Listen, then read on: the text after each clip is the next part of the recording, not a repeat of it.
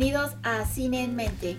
Como ustedes bien saben, este podcast está dedicado a hablar de cine, donde hablamos de cine de todos los tiempos, de todos los países y de todos los géneros. Doy la bienvenida a Raúl, quien se encuentra con nosotros para platicar y quien ya está más que listo para hablar de cine. ¿Cómo estás, Raúl? Muy bien, ¿y tú, Angie? Muy bien también, gracias. Y bueno, este podcast es un podcast especial porque de hecho no lo teníamos programado, pero debido a que ha habido grandes estrenos y muchos estrenos en el mes de febrero, decidimos hacer un podcast especial acerca de las películas estrenadas en cine, sobre todo en este mes. Es correcto, Angie. Fíjate que este mes hubo películas muy buenas, muy diversas. Sí. Hubo unas demasiado buenas, hubo unas que no fueron nada buenas y otras que pues, merece la pena platicarse, ¿no? Y como ya estamos próximos a entrar a marzo, que marzo también nos va a traer joyitas como Scream, como. Woman Talking, como Shazam, entre otras, pues bueno, quisimos, eh, digamos, dedicar este programa especial de todo lo que se exhibió en cines y algo de Streaming. streaming en el mes de febrero. Fíjate que la primera película con la que a mí me gustaría comenzar es una película que si bien no se exhibió en febrero porque salió el 26 de enero si mal no recuerdo, es una película a la que yo pensaba que iba a ser mi gusto culposo del año y quizás de muchos años, pero fue más culposo verla que el gusto que me dio. Es Winnie the Pooh Blood and Honey y es la historia de Winnie y Piglet siendo asesinos. Y ya. Lo que pasa es que llamaba mucho la atención porque no te imaginas un personaje de animación infantil que fuera asesino. Lo que pasa es que aquí lo interesante es que Disney perdió los derechos, digamos, se volvió una IP pública, eh, los personajes de Winnie Pooh. Y pues un tipo muy inteligente llamado Reese Frake Waterfield dijo, pues yo me voy a aventar una película de terror con Winnie Pooh. Consiguió 100 mil dólares de presupuesto, que no es Nada. mucho. ¿verdad? Pero sí es importante mencionar que Disney ya perdió los derechos de varios de los personajes como Winnie Pooh, como Peter Pan, como Bambi. Ya son IPs públicas y a final de cuentas pueden hacer lo que se les antoje con estos personajes. Y alguien dijo, y él, y él dijo, quiero hacer una película de terror, un slasher. Y la verdad es que la idea era fascinante. Eh, el ver cómo personajes de tu infancia pudieran ser eh, asesinos seriales. La verdad es que la idea no era mala, ¿no? Pero la ejecución. El problema fue la ejecución. La ejecución y, y las actuaciones. No, es una película que los inicia bien, inicia bien. La verdad no, no voy a decir que inicia mal. Eh, hay, una, hay una secuencia de animación de qué es lo que pasa con Winnie Pooh y con, con toda la pandilla de Winnie Pooh. Eh, y el por qué se convierten en estos asesinos que pinta inter- o sea, que, que, que te abre un panorama interesante, pero después se convierte en la historia de cinco chavas que son meramente carne de cañón para estos dos personajes. Pues no la recomiendas. No, no la, no la recomiendo en lo absoluto. Eh, lo interesante de esta película es que costó 100 mil dólares y ya lleva recaudado alrededor de 3.8 millones de dólares. Y México le dio 1 punto y fracción de, de millones de dólares. O sea, la película, la verdad es que ha sido muy rentable. Se va a colar, bueno, no se va a colar, ya prometieron una segunda parte de esta película. Posiblemente ya nos van a traer a uno que otro personaje adicional de, de Winnie Pooh. Yo creo que va a salir Conejo, creo que es el que, el que pinta. Y ya el director dijo que va a ser una película de terror de Peter Pan y que va a ser una película de terror de Bambi. Y lo malo, Angie, no es la ejecución, sino lo pobremente ejecu- lo pobremente ejecutada que está. O sea, hay unos planos, la película se ve fea, la paleta de color no, no se ve bien, las actuaciones son espantosas. No, no funciona absolutamente nada. Hay, hay una escena, digo, no quiero spoilear mucho ni me quiero alargar mucho, pero donde Pooh está atacando a una chica y mágicamente la desviste, ¿no? Que es tu, a ver, ¿cómo? O sea, ¿cómo pudo hacer eso tan así? O sea, y hay una escena de Piglet que trae un martillo y, y quiere este, golpearle a, a, una de las chicas en el agua y, y, le trae una flojera inmensa el piglet que tú dices, la, la, chava se puede salir corriendo mucho más rápido, ¿no? No, la verdad es que incongruente, inconexa, eh, muy mal ejecutada, mal realizada, mal actuada. No, no, yo me evitaría Winnie the Pooh, Blood and Honey. Digo, si les gusta el slasher muy de nicho, de serie B, pero muy de nicho, quizás puedan encontrar algo rescatable. Pero yo siento que una película amateur estudiantil está mejor filmada que esto. Wow, ya para que se mencione eso, yo creo que sí estar muy, muy mala. Sí, porque ni siquiera las muertes son creativas. O sea, ni siquiera las. Pensarías que las muertes van a ser eh, impactantes y no, son demasiado convencionales. Es el morbo más lo que te gana el, el ver la película y la verdad es que yo fui víctima del clickbait de un tráiler prometedor y una premisa prometedora, pero pues, la película terminó siendo algo muy repetitivo, algo ya muy visto y mejor ejecutado en cualquier lado. Entonces ya lo saben, la recomendación de Cine en Mente es que no vean Winnie the Pooh, Blood and Honey. Así es. Y bueno, ahora yo voy a platicar acerca de una película que creo que la película era una buena película, es una buena película. En el elenco se encuentran Hugh Jackman, está Laura Dern, está Vanessa Kirby, está Anthony Hopkins y se encuentra también un muchacho llamado Seth McGrath que se llama The Son, el hijo. La película es buena, las actuaciones son muy buenas de todo, excepto por Seth McGrath. Y siento que Seth McGrath hace que todo el trabajo que hacen los demás se caiga. ¿Por qué? A lo mejor él no tiene el peso de la película tal cual, pero sí tiene una parte muy importante, o al menos el conflicto o lo que le sucede a él, es una parte importantísima de la película. Y tiene escenas en donde él debe dejar todo, en donde él se tiene que lucir de una manera impresionante y a la vez que haga lucir a los otros y pasa todo lo contrario. Entonces, yo creo que el problema principal de esta película se llama Seth McGrath. A lo mejor ahorita el muchacho es muy joven y a lo mejor le falta experiencia o a lo mejor después nos puede sorprender como fue Robert Pattinson o como han sido a lo mejor eh, Timothy Chalamet. Eh, en un principio que no fueron grandes actuaciones y luego después nos, nos han sorprendido gratamente. Puede ser, démosle la oportunidad, es un chavo muy joven, pero hay otra cosa que de verdad no puedo y fue el diseño de producción. Pésimo, pésimo. ¿Y por qué lo digo? Porque Hugh Jackman es un abogado muy importante, donde tiene un trabajo mm, de muy alto nivel, donde tiene una oficina padrísima, donde se cuida con gente de muy alto nivel. Y resulta que las paredes de su departamento parecen paredes de vecindad. Y es impactante. O sea, Penélope Cruz dijo una frase en Vicky Cristina Barcelona que se me quedó en mi mente y es me taladra el cerebro. Bueno, a mí me taladró la vista al ver eso. ¿Y por qué lo digo? Porque ahora te vamos a platicar de una película en donde los personajes no son personajes con un alto nivel económico y en donde el diseño de producción, wow, o sea, qué buen gusto, qué, qué buen diseño. Y aquí la verdad es algo que es inverosímil y es algo incongruente. ¿Cómo es posible si se mueven en muy altas esferas y tienen mucho dinero, tengan esas paredes que parece de vecindad. Creo que, y, es algo a lo mejor que dices, a lo mejor no tiene sentido, pero el problema es que las paredes están muy presentes casi toda la película.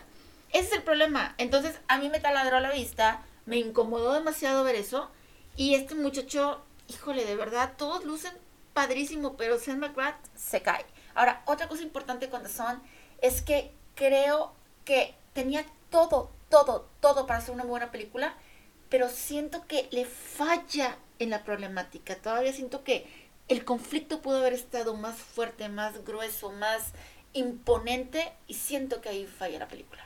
Totalmente de acuerdo en muchas de las cosas, salvo en que quieras nominar a mejor dirección de, de producción, mejor producción a The Sun. Claro que no. claro que no, eh, fue algo que me incomodó, me incomodó muchísimo ver eso porque era incongruente. Sí, estoy totalmente de acuerdo contigo. Creo que el, el fallo más grande es que este chico Sen McGrath sea el pivote de la, de la cinta, porque se llama The Sun por él. Sí. No se llama The Sun por Hugh Jackman, que en un inicio yo pensé que a lo mejor se llamaba The Sun por él. Eh, por Jackman. Y A mí lo que me decepcionó de The Sun, aunque sí es una película que me gustó y que creo que a mucha gente le puede gustar, es la expectativa. Yo traía muy alta expectativa porque es escrita y dirigida por Florian Seller, que es el mismo que hizo El Padre. Y El Padre fue una película que a mí me rompió.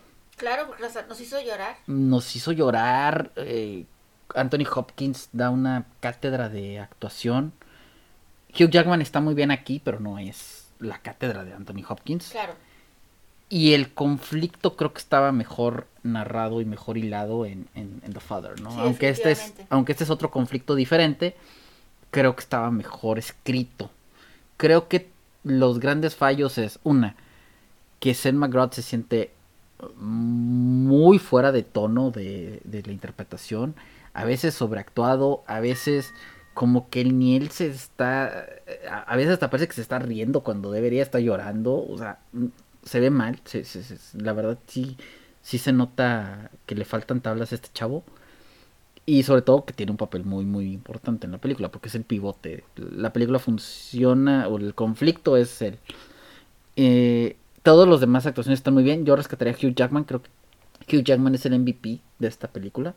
Hace una muy buena actuación, pero es una cinta que creo que se me va a olvidar. Sí, va a ser olvidable, va a ser olvidable, pero el diseño de producción no se va a olvidar. Ese no se va a olvidar porque está muy mal. ok. Digo, en cuanto al diseño de producción, no sabemos en qué condiciones estaban cuando lo filmaron. Es que me recuerda mucho a, la película de Spencer de mm, Kristen, Stewart. O sea, es el baño de Lady D y unos azulejos que no es posible que este sea el palacio y que sea el baño de Lady D. O sea, es incongruente, e, es de mal gusto no va, o sea, te lo juro, así como dijo Penélope Cruz, me taladra el cerebro, a mí me taladró la vista. Sí, bueno, está bien. Está, es, válido porque sí creo que desentona mucho con cómo te plantean el personaje, porque te dicen que es millonario, ¿no? Y pues sí se ve como de vecindad eh, el departamento, ¿no? Sí, estoy de acuerdo contigo en ese sentido. Pero bueno, creo que la película se queda corta en, en, en términos generales. Y la verdad es que ha sido un super flop en taquilla. O sea, ha recaudado un millón y garras de dólares. O sea, nada. Nada. Nada. Para lo que costó, para lo que cuestan los actores, para lo que cuesta ese tipo de inversión. El Winnie Pooh recaudó 3.8 millones. O sea, porque no costó, porque no costó. Bien. No, pero recaudó. Sí, pero no costó tanto. Y una película que tiene un costo alto, la recaudación tiene que ser todavía más alta. Ah, no, claro que sí. Pero vaya, lo que me refiero es ni o sea... Sí, claro, ha tenido más taquilla Winnie Pooh. Ha tenido más taquilla Winnie ¿Por qué?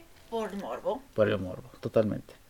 Y otra película que también se estrenó, Angie, fue lo nuevo de M. Night Shyamalan, que se llama Llaman a la puerta o Knock at the Cabin. Y me pasó lo mismo que me pasa con todas las películas de Shyamalan. Shyamalan se me hace un director muy irregular, que te maneja una muy buena premisa, tiene buen cast, porque generalmente en sus películas tiene buen cast, pero siempre el final, el clímax y el final se le caen. No Cabin no fue la excepción. A pesar de que aquí en No se va por un final muy tradicional, es un final inmensamente predecible. Y lo peor de todo, una vez me dijo un amigo, no me gusta ver los trailers de las películas, sobre todo cuando es el segundo o el tercer tráiler de la película. Creo que tiene razón el tráiler te cuenta el final, o sea, te pone escenas del final de la película y te arruina totalmente el suspenso. De hecho, No Cabin platicamos acerca que era uno, uno, de los estrenos de este año y en lo personal yo había dicho que me parecía una de las películas más prometedoras. Vi la película, es una buena película, pero es olvidable. No es una película que me haya dejado pensando, reflexionando, eh, llorando. Vaya, es una película que se va a olvidar, es una película como una más, entretiene, sí entretiene, el ritmo es muy ágil, sobre todo porque inmediatamente entra al conflicto. O sea, no, no te da tanto desarrollo de personajes, digámoslo así, en un principio de la película, porque inmediatamente, ¡pam!, va, el conflicto, ¿no? Y ya después va desarrollándose la problemática y demás. Me gustó, pero siento que pudo estar mejor. Concuerdo contigo, me gustó, me gustó mucho la actuación de Dave Bautista. Yo se lo dije alguna vez a, unos amigos, siento que de todos los luchadores que hay en la industria cinematográfica, como The Rock, como John Cena, Batista es el mejor eh, actor. No solo porque ha trabajado con los mejores directores como Denis Villeneuve o como Sam Mendes, Ryan eh, Johnson, entre otros, sino porque creo que se la compras. En términos generales, a mí me gustó mucho las actuaciones. Jonathan Groff me hizo muy bien. Este, Ben Aldrich se me hizo muy bien. La niña está espectacular también. La tensión la maneja bien. Shyamalan siempre ha manejado muy bien la tensión en sus películas. Pero vuelvo a caer en lo mismo. Se me hace un cineasta muy inconsistente que te inicia muy bien la película, te la plantea, te genera una muy buena atmósfera y de repente toma decisiones creativas donde tira la película a la basura y creo que, que este, si bien no la tira a la basura, sí siento que, que le falla, pero bueno, es mi opinión. En cuanto a taquilla, la película costó alrededor de 25 millones de dólares, lleva recaudadas 52. No es un flop, pero tampoco es un éxito. Es una película que se queda medianona. Olvidable. Y sí creo que se queda, o sea, yo me seguiré quedando con el sexto sentido, con Unbreakable y con Split. Y esas son las tres películas que yo le recomendaría a, a la gente eh, de M. Night Shyamalan porque su filmografía sí se me hace muy irregular. Así es, de hecho, fíjate tú, esa película tenía muchos, muchos elementos para poder ser una película muy buena, pero como bien lo comentas, se cae y, y se hace olvidable y es una película que entretiene, que la van a pasar bien y todo, pero no, no los va a dejar reflexionando ni, ni nada de eso. Sí, y, se me hizo un tanto repetitiva. Sí. Como que pasan muchas veces la misma cosa, como que con una variante, pero lo mismo. Exacto. Y, termina por, por agotarte y cansarte, aunque la película es muy corta. Exacto. Entonces, pero bueno. Eh... Yo voy a hablar de una película que también puede ser agotante. en el sentido en que cómo es posible frustrante y desesperante diría yo. sí cómo es posible que dos personas ya de una edad pues digamos adultos y no adultos jóvenes sino adultos ya eh, maduros vamos a decirlo así tengan un conflicto tan tan pero tan absurdo y ese conflicto escala dimensiones nunca pensadas. O sea, y estoy hablando de Banshees of Inisherin. La película entretiene, la película está muy entretenida, a mí me gustó bastante, pero la verdad es que es algo que, que, que, que no puedes entender cómo es posible que dos personas de esa edad estén con ese conflicto tan, tan, tan ridículo. Es un conflicto muy inverosímil. Sí, inverosímil. Quiero entender o quisiera darles la oportunidad de, de explicar la dimensión que le dan al conflicto porque están en un pueblo. Quisiera darles esa oportunidad de pensar de que, bueno, están en un pueblo, en realidad no saben lo que son los problemas de la ciudad y bueno, por eso a lo mejor está escalando ese problema cuando en una ciudad ni siquiera lo pelas, ¿no? Destaco las actuaciones porque las actuaciones sí están muy bien de esta película. el principal es Colin Farrell, que está sensacional. Barry Kugan, este muchacho realmente ha sorprendido muchísimo a todos porque a pesar de ser un muchacho muy joven, tiene una actuación muy sólida en donde hace un papel de un muchacho que está mal de sus facultades y realmente se lo crees. O sea, realmente crees que es un muchacho que está así, que esa es su condición y no, es un actor. Eh, también está muy bien eh, Brandon Gleeson y Kerry Condon. O sea, la verdad la película es bastante entretenida, sí está padre, pero sí dices cómo es posible que suceda esto. Es algo impensable, inverosímil, inimaginable y el conflicto escala de una manera impresionante. Sí, totalmente de acuerdo. Digo, yo voy a, hacer énfasis en la actuación de Barry Kugan. Creo que Barry Kugan es uno de los mejores actores últimamente y quien haya visto el sacrificio del siervo sagrado me dará la razón. Es un cuate que tiene muchísimo potencial y muchísimo talento. Me gustan las actuaciones, me parece que el guion está bastante eh, inteligente, pero también ácido. Porque es diferente. Eh, sí, la, escritura de Martin McDonald me, parece bastante buena. Él es un reconocido guionista, aparte de director, entonces e, es un tipo que le sabe. La fotografía también me pareció bastante bonita no me parece la mejor, pero me parece una, es una fotografía, sencilla, pero muy bonita. Y en general, como bien comentas, todas las actuaciones, aunque para mí la mejor es la de Barbecue. A pesar de que Farrell y... Creo que Farrell está muy bien, pero para mí el MVP es... es, es por la complejidad del papel, es, es Barry Y siento que Banshees of Inisherin puede ser la ganadora del Oscar. De hecho, a mí me gustaría que les comentaras a, a toda nuestra audiencia cómo es que se hacen las votaciones del Oscar. Pues sobre todo para mejor película. Eso lo dejaremos para el próximo podcast porque me tardé como unos 15 minutos en darles esa Y explicación. de hecho, para que estemos más cerca de los premios. Totalmente de acuerdo porque la mecánica para definir al, al ganador de la mejor película no es la película que tenga la mayor cantidad de votos. Hay un mecanismo de votación bastante extraño donde la película que gana no es la que tenga más votos, sino la que en términos generales haya estado ranque- rankeada dentro de los primeros lugares de todos los críticos. Pero ahí se los explicaré en el siguiente podcast porque sí es un poco compleja la manera y la mecánica que se utiliza para determinar al ganador. Y si mis pronósticos, que son que Everything Everywhere All at Once no va a llegar al 50% de la votación total, Banshees of Inisherin tiene una gran posibilidad de ser la película. Aunque ganadora. no nos olvidemos que Sin Novedad en el Frente está agarrando mucha fuerza. Está agarrando fuerzas y novedad en el frente y me da miedo los Oscars con The Fablemans. Pero lo platicaremos en el siguiente podcast para no al- este, ser más largo este. Así es, Podcast. ahorita vamos a platicar hablando de los Óscares de quien yo creo tiene la mejor actuación masculina en un papel estelar. Y definitivamente es Brendan Fraser en The Whale. En The Whale, bueno, ¿qué les puedo comentar? Realmente la historia es muy buena, el guion es fantástico.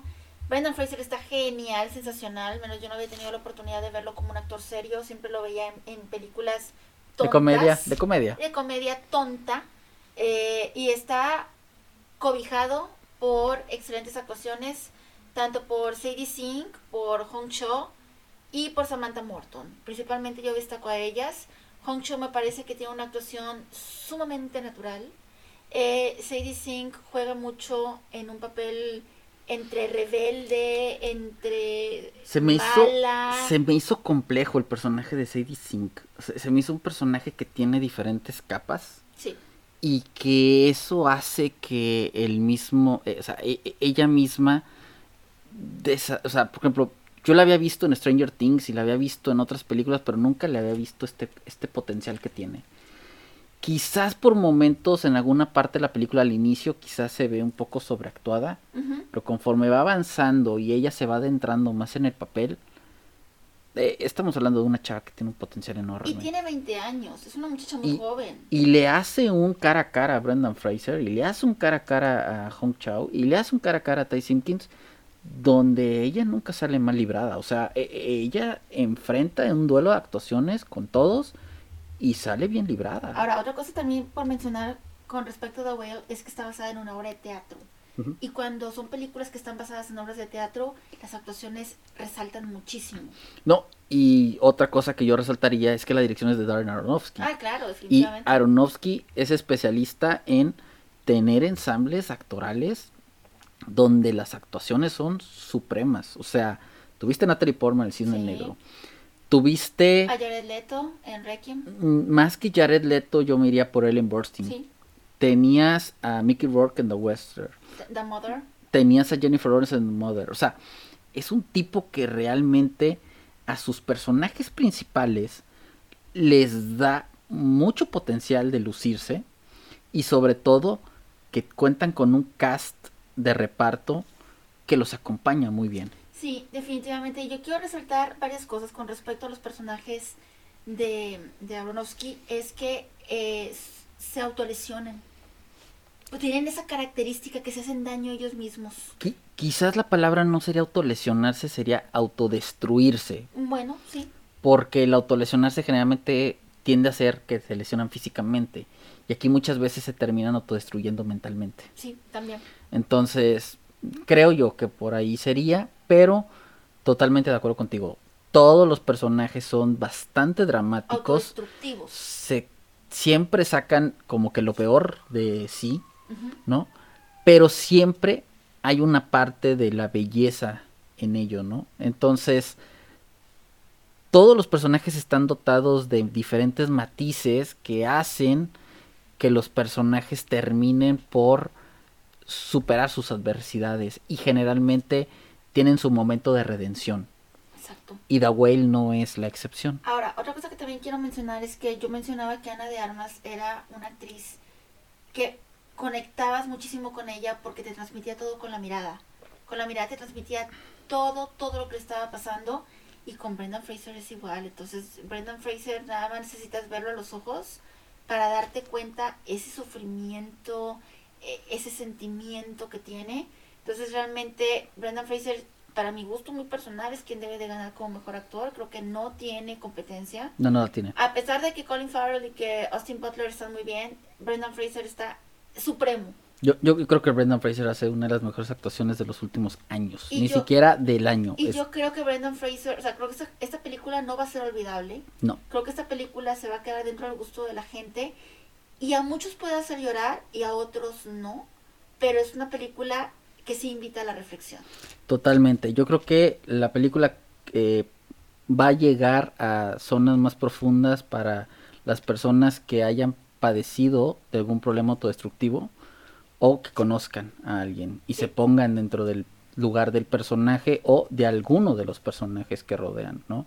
Entonces, en ese sentido, creo que la película no se va por el llanto fácil, No, no es tan manipuladora, aunque hay un momento donde parece que al final no te lo deja tan manipulador y creo que es parte de la gran ventaja. Ahora, algo que me gustó muchísimo es bravos y kudos a lo que viene siendo el, el maquillaje. sí, claro. El maquillaje es una cosa impresionante y, y sobre todo lo que me gusta es que la, tú con el personaje de Brendan Fraser empatizas a tal grado que cada, cada respiro, cada sudor, cada mm, eh, angustia que el personaje tiene, cada imposibilidad de moverse, tú la sientes y Sí. te sientes parte de esa experiencia.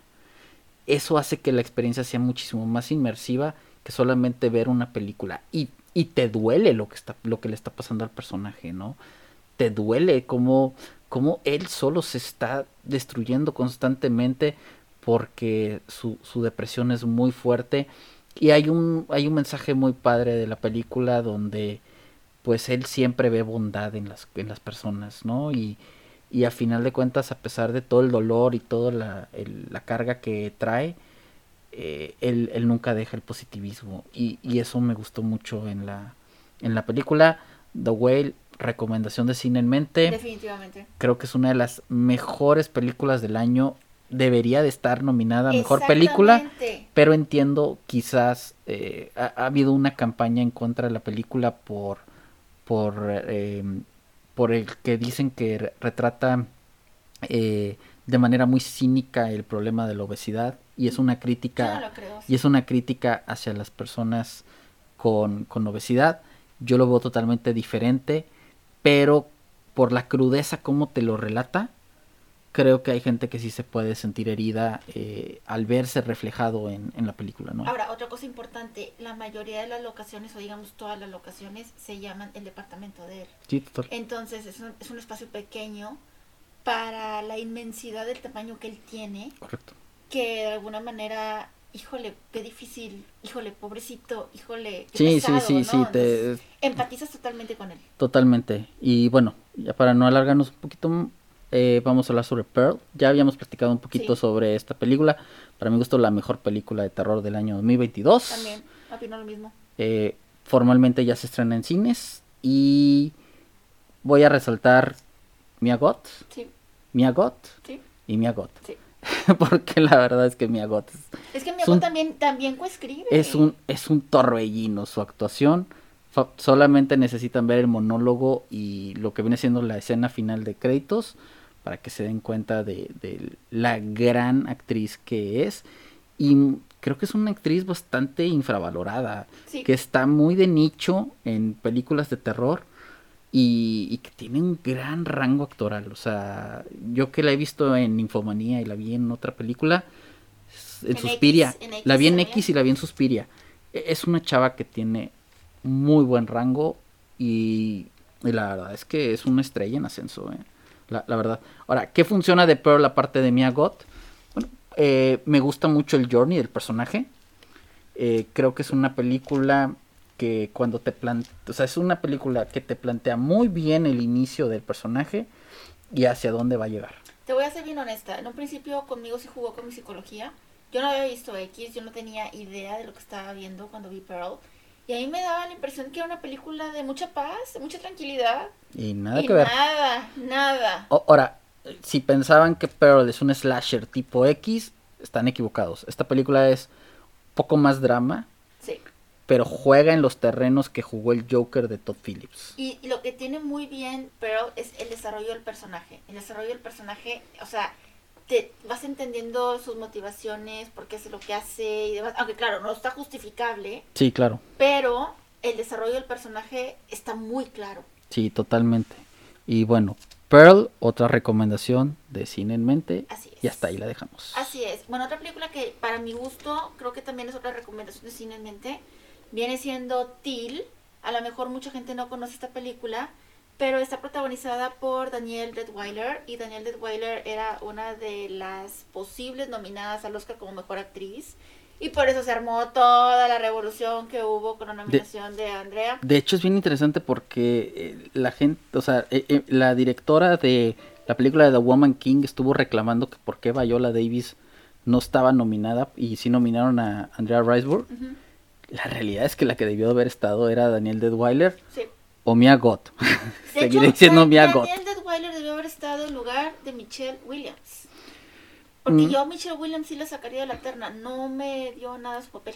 Bueno, eh, Gustos muy personales. gustos muy personales. Volvemos Pero bueno, tema, cada quien tiene su opinión. hablaremos de tío. Pero bueno, vamos a hablar de Till. Till es una historia verídica que sucedió hace muchos años cuando estaba eh, el racismo a todo lo que da en Estados Unidos y habla acerca de un muchachito, un teenager, que se le hace fácil eh, hacerle un piropo a una mujer blanca, pero los blancos lo consideraron que eso era agredirla, acoso, molestarla y demás, y pues deciden matar a, a este muchacho, ¿no? Y Daniel Detweiler es la mamá de este muchacho y después de que suceden las cosas, pues ella exige justicia y exige que realmente eh, se encarcele a, a los asesinos de su hijo. A pesar de que en aquel entonces eh, la gente de color no tenía poder, estamos hablando que esta familia sí tenía cierto poder y sí tenía conexiones en política y tenía conexiones con, con mucha gente eh, con cierto nivel, pero aún así no lograron poder hacer justicia, porque el poder de los blancos era mucho más fuerte que el que pudiera tener la gente de color, a pesar de estar unidos en organizaciones y demás. Entonces este es un cine pues de denuncia, sobre todo en, en aquellos años, y es una historia verídica. Daniel Detweiler en un principio yo la vi muy, muy X, pero llega un momento en la película en donde, wow, definitivamente sí creo que es una de las mejores actuaciones del año. Y la película me pareció muy buena, me pareció entretenida, me pareció que tiene buen ritmo, me pareció una película inteligente en el sentido en que no cae en clichés, en que es una película de denuncia. Bueno, a mí la verdad sí me gustó, yo sí la recomendaría. Sí, es una muy buena película, tío. Concuerdo contigo. La actuación de Daniel Detweiler es el, la high note de la Claro. película. Sí, es Me- quien lleva, quien tiene el peso de la película. Todo recae en ella. Eh, ella mueve todo el arco. Y a mí me gustó mucho Haley Bennett. Creo que es una chava que desde que la vimos en Los Siete Magníficos, como que Que era ya- una niña. que era una niña, ya, ya, ya, ya se le veía ciertas tablas, cierto potencial. Aquí es un papel pequeño, Pero, pero- primordial. pero primordial, ¿no? Para que se pueda desarrollar la película. Siento que es una película que, si bien está muy bien hecha, tiene buena manufactura, eh, el ritmo es bastante sólido. En general, funciona todo muy bien. Siento que estas películas de, de denuncia eh, de racismo yo ya las he visto muchas veces, ¿no? Sí. Siento que mm, no es que no aporte nada nuevo, pero siento que yo ya he visto cosas muy similares, ¿no? Quizás es el único punto que yo le veo en contra. Salvo eso, creo que es una muy buena película. Es una buena película y sobre todo que, que retrata eh, una situación verídica.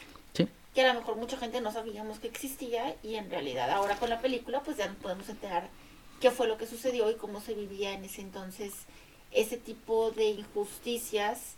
Y, y vamos a verlo en el lado de que era ellos, ellos eran poderosos en cierto sentido. Sí, sí, sí. Y aún así no pudieron hacer nada. Sí, totalmente. Así que Till es una opción que vale mucho la pena. Creo que todavía está en cines, por si quieren ir a verla. Así es. Y- Y, ahora vamos a hablar con una película que se supone debe tener la taquilla a más no poder. Pues 363 millones de dólares en el mundo. Wow. Costó ¿Cuánto costó? Costó 200. Costó entre 150 y 195 millones de dólares.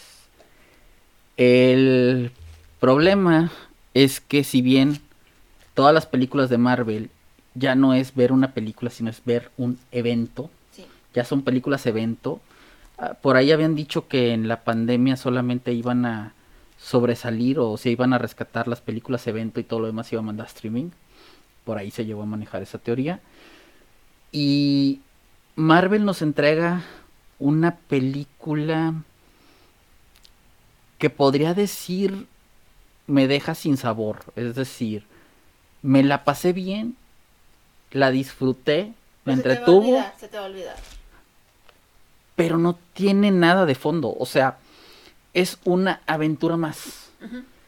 Cuando tú me planteas que va a llegar el gran villano, que es Kang el, Con- el Conquistador, interpretado muy bien por Jonathan Majors, este cuate es un muy buen actor. Me planteas que Ant-Man va, a ven- va a tener una aventura con toda su familia, es decir, regresa Evangeline Lilly, regresa Michael Douglas, regresa Michelle Pfeiffer, se incorpora Catherine Newton en el, en el papel de la hija, y me planteas que van a entrar al mundo cuántico, pues la verdad es que me planteas una película que, que va a funcionar bastante bien en términos de CGI, en términos de aventura y en que me vas a dar al villano más, más poderoso de la nueva fase de Marvel, que es la fase 5. Y no, no, la película no funciona en mi, bu- en mi punto particular. La película a la crítica en general no le ha gustado. Ha sido la segunda película más mal calificada de todo el universo Marvel. Wow. Creo que no debería ser la segunda, creo que hay peores, pero sí es un tanto decepcionante el resultado final. El por qué creo que es decepcionante es porque Ant-Man, que es el personaje principal, termina siendo un personaje secundario dentro de su propia película. Esa es una.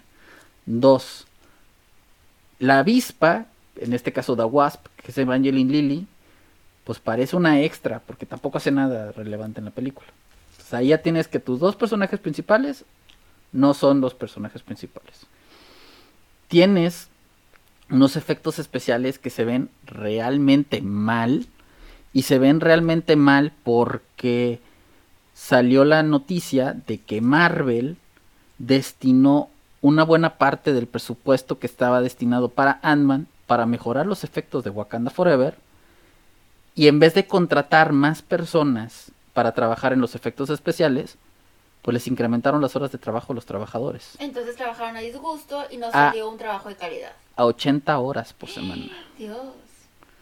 Entonces, obviamente eso merma la productividad porque pues muchas veces se requiere más gente en vez de más horas, ¿no? Para poder hacer un trabajo decente. Entonces, desde ahí ya se ve mal. Y una película que es 95% pantalla verde y que está eh, desarrollada en el mundo cuántico, pues te esperas puro efecto especial impresionante, ¿no? Claro. Tomando en cuenta que es Marvel. Pero se ve chafa. Hay momentos en que sí se ve bien y hay momentos en que sí se ve muy chafa. Entonces, ahí ya tienes dos puntos, ¿no?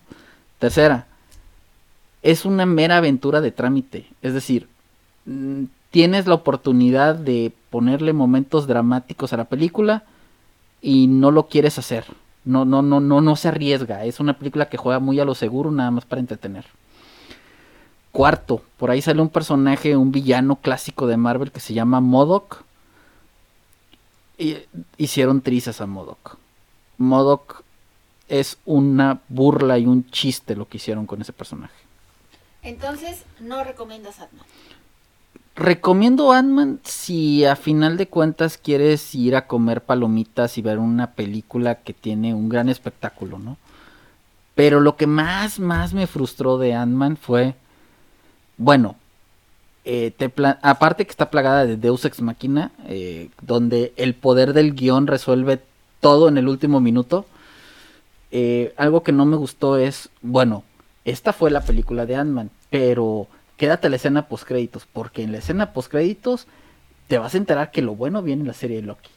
Ah, pero lo bueno viene en Kang Dynasty. Y puede ser que a lo mejor ese es el gancho de clickbait para que tú vayas a otra película y resulta que no pasa nada. Exactamente, y ese es el tema con... Por ejemplo, a mí me decían mis amigos, es que la película de Ant-Man está entretenida. Sí, no niego que no está entretenida. Es lo mínimo que podía esperar, ¿no? Pero todas las películas anteriores del universo de Marvel, pues eran entretenidas, pero aparte, la aventura me daba algo, ¿no?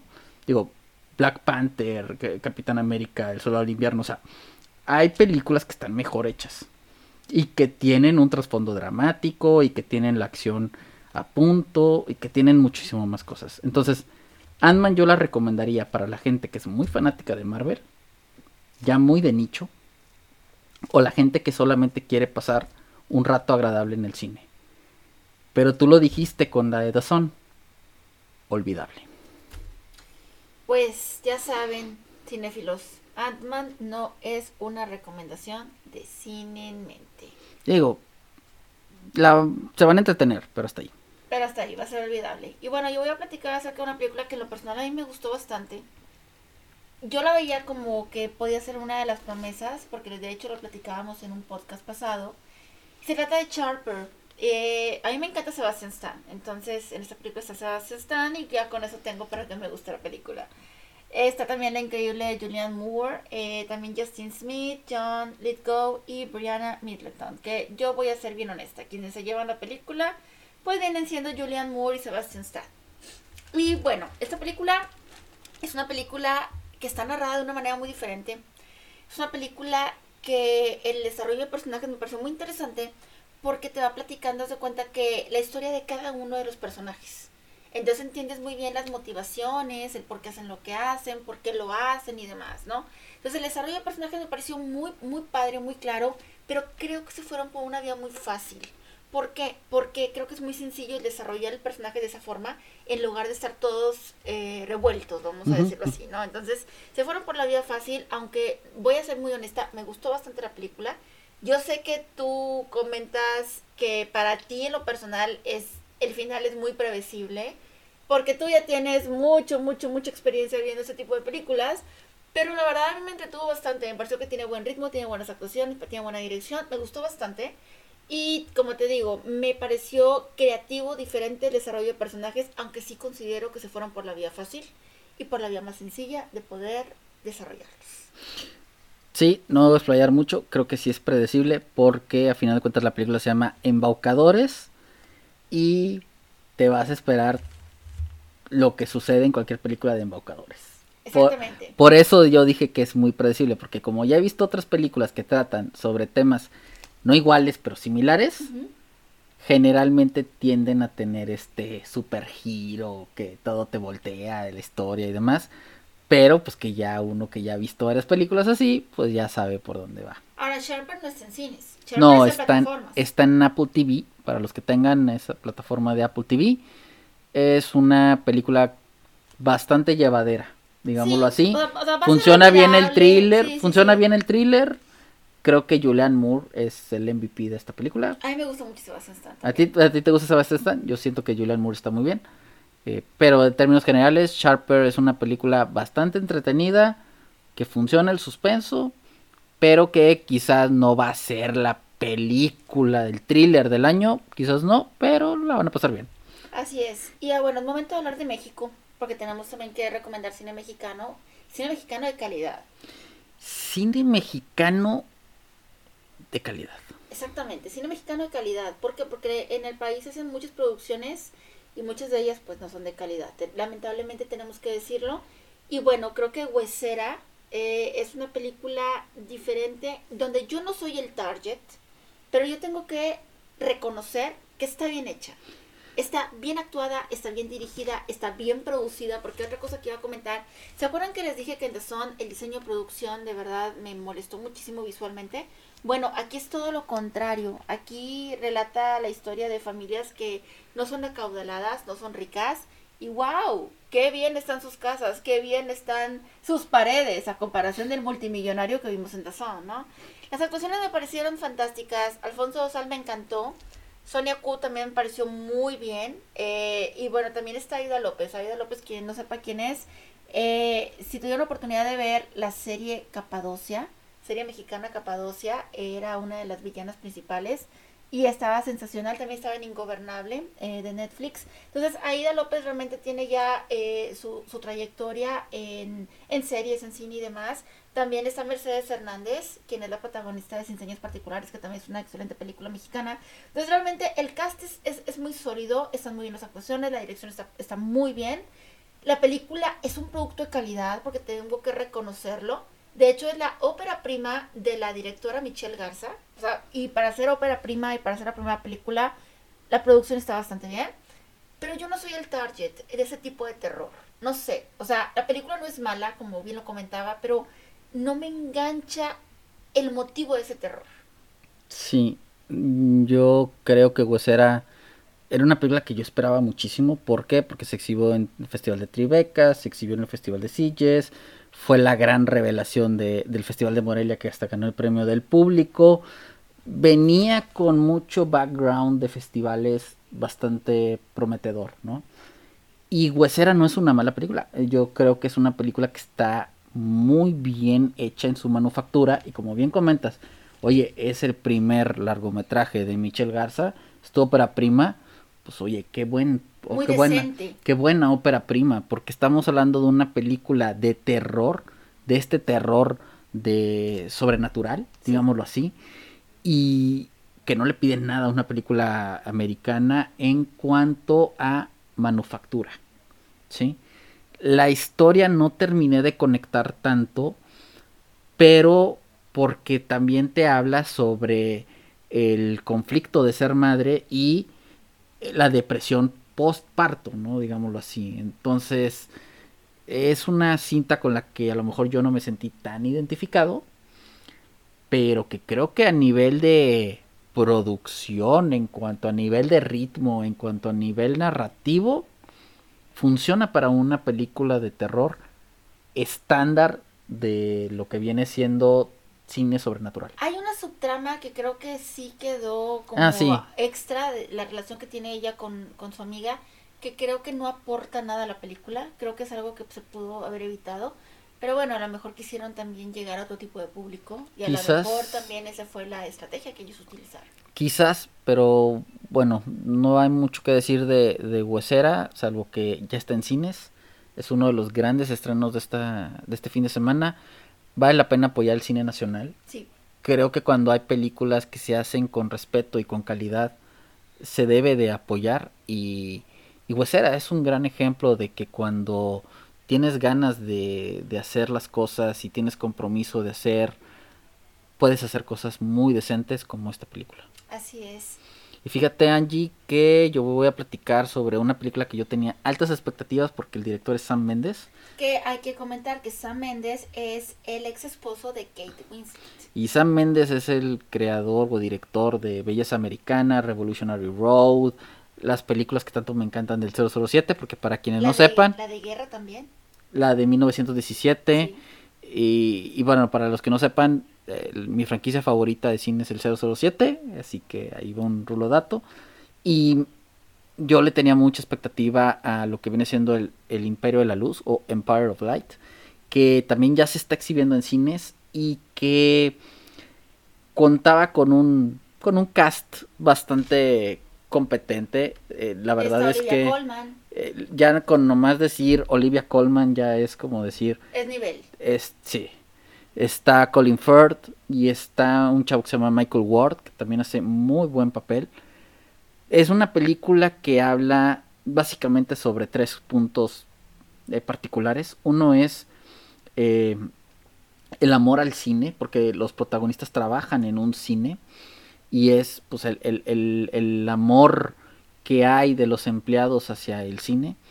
Otro punto importante es la segregación racial y las injusticias que había para la gente de, de, color. Y la otra viene siendo el problema de las enfermedades mentales, esquizofrenia y demás. Entonces, pues una película que combina esos tres temas creo que podría salir interesante. Sin embargo, yo siento que la ejecución se quedó corta porque es muy plana. La sentí muy plana la película.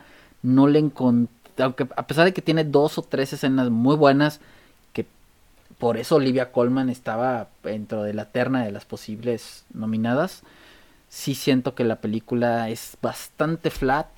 Y a pesar de que está hermosamente filmada con la fotografía impecable del maestro Roger Dickens, que es un crack en la fotografía. Siento que la película mm, no, no me terminó de dar el do de pecho. No digo que es una mala película, creo que es una buena película, pero por el talento involucrado sí siento que se quedó corta en lo que fue mis expectativas. Es una película eh, que se maneja como romance, como de drama, pero que creo que no agarra su propia identidad. Sí, y bueno, otra película que también en lo personal creo que esperaba mucho de ella, o al menos es mi opinión muy personal, Star. Ya se estrenó la película de Kate Blanchett, donde Kate Blanchett lo más seguro es que se va a llevar el Oscar como mejor actriz. Ya ha arrasado con muchas nominaciones y con muchos premios. Pero siento que Tar, no sé si el problema se llamó la edición o si a lo mejor el conflicto, yo en mi, mi particular punto de vista, siento que no, no fue tan impactante. O sea, ese conflicto ahí sí, tiene una consecuencia sí, pero el conflicto era para que hubiera estallado. Al menos yo a eso lo hubiera agradecido. Al menos yo eso yo lo hubiera realmente eso eso me hubiera hecho a lo mejor poner a la película como una de las mejores películas. Y siento que eso falló.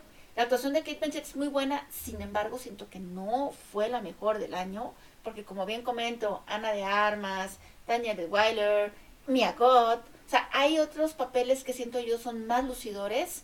No digo que Kate Blanchett esté mal, porque no está mal, sí merece la nominación, pero creo que el premio pudo haber sido para otra, pero definitivamente el premio va a ser para, para Kate Blanchett. Entonces, tal es una película recomendable, sí. Ahora, voy a comentar algo. Si alguien de ustedes fue a ver Tar y nos pudiera explicar qué interpretan por la última escena que sucede en la película, coméntelo de verdad, porque eso me pareció como muy bizarro. Sí, Tar, yo tengo mis opiniones, creo que es una bastante buena película, sin embargo creo que a lo mejor si lo hubieran tijereteado un poquito, sí, la visión, hubiera funcionado mejor. Quizás el conflicto no lo super explotan, pero te trae las consecuencias de, y eso sí lo agradezco. ¿Por qué? Porque hace que el personaje vaya de punto A a punto B con una caída eh, sí, en declive. En declive. O sea, o sea, sí, o sea, sí te muestra el ascenso y el descenso de la protagonista, ¿no? Que a final de cuentas es lo que es lo que agradeces, o sea, los actos conllevan consecuencias. Y siempre lo he dicho, los actos conllevan consecuencias. Entonces, sí me gustó Tar. Quizás yo pienso que no es la mejor actuación de Kate Blanchett porque a mí me impactó cuando la vi en Blue Jasmine. Aunque creo que aquí tiene dos o tres escenas muy, muy buenas. Como una conversación que tiene con un estudiante. Una pelea con un estudiante, mejor. Que la verdad, mis respetos para la señora Blanchett. Sí, esa escena sucede al principio de la película, entonces no estamos spoileando mucho. Ese como, sí, mm, sí, como a los 20, 30 minutos de la película sucede.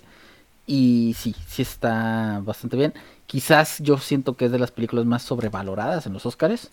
Yo a lo mejor no le daría fotografía, no le daría música, no le daría dirección, no le daría varios, pero no deja de ser una película de muy buena manufactura y que bueno, eh, eh, conozco gente que le ha encantado y le ha fascinado Tar porque algo le encontraron de maravilloso. Yo no le encontré lo maravilloso, pero encontré una película muy sólida.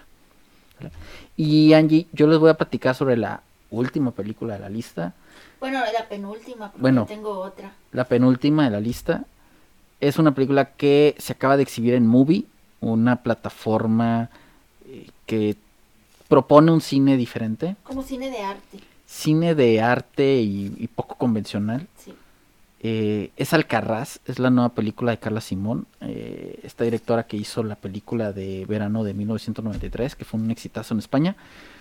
Y, y Alcarraz nos cuenta una historia muy sencilla que es la vida de unos campesinos cuyo eh, abuelo había tenido un contrato verbal con un con otra persona donde le decía que le iba a regalar o a vender, no me acuerdo, es, creo que era vender la tierra, las tierras, ¿no? Y él pues se posesionó de eso, ¿no? Pero a final de cuentas era un contrato verbal, no tenía nada firmado. Entonces, no me acuerdo si es el hijo o el nieto de, de la otra persona, pues reclama esas tierras porque a final de cuentas pues no hay un contrato, entonces le pertenecen. Y básicamente la película es una crítica social sobre lo que viene siendo la vida en el campo y sobre todo el cómo las corporaciones o el capitalismo se aprovecha de los campesinos. Es una película que mandó España a los Óscares y no, no, no calificó en, al final y que ha estado nominada a diferentes premiaciones, pero ha sido opacada por Asbestas, que es la otra película española muy fuerte, que no he tenido la oportunidad de ver, pero cuando tenga la oportunidad de ver se los platico. Y, y que siento que es una película que no cuenta mucho. Quizás a lo mejor es como Afterson, que es una película que... Una anécdota. Que parece que no cuenta mucho, pero cuenta muchas cosas. Eh, quizás a lo mejor no estuve en el mood de ver Alcarraz. No puedo decir que es una mala película, pero simplemente como que no terminé de conectar. Me parece interesante la crítica social que hace. es un cine de denuncia.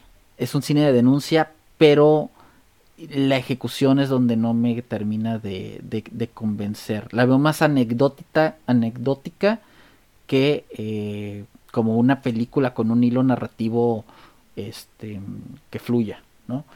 Entonces, puede ser una recomendación de cine en mente si les gusta otro tipo de cine, explorar otro tipo de cine, pero a mí no me terminó de encantar. Pues bueno, Alcarraz ahí ustedes nos platicarán si les gustó o no. Y bueno, yo voy a terminar este podcast acerca de las recomendaciones de las películas que se estrenaron en febrero con un reestreno. Reestreno del reestreno del reestreno del reestreno y solamente para llenar los, los bolsillos de Cameron. Exactamente, Titanic. Como bien les habíamos comentado, Titanic se reestrena o ya se reestrenó en cines. Y bueno, todo el mundo ya sabe de qué trata Titanic. Lo importante, chicas, es que van a tener la oportunidad o vamos a tener la oportunidad de ver a Leonardo DiCaprio joven, guapo y cerca. Entonces, eso es lo que vale la pena de ir a ver Titanic otra vez. Es correcto, Angie. ¿Cómo ves si ya nos despedimos? Sí, ya nos despedimos, pero nos gustaría recordarles que nos encontramos en varias redes sociales. Nos pueden encontrar como arroba cine en mente en Facebook, en Twitter, en Instagram y ya estamos próximos a lanzar videos en TikTok.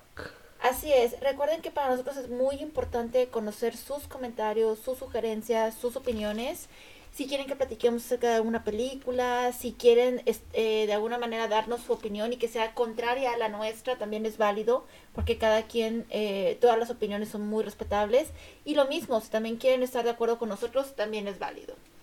Muchísimas gracias por escucharnos y nos escuchamos a la siguiente. Gracias por todo su apoyo y nos escuchamos próximamente. Hasta luego. Hasta luego.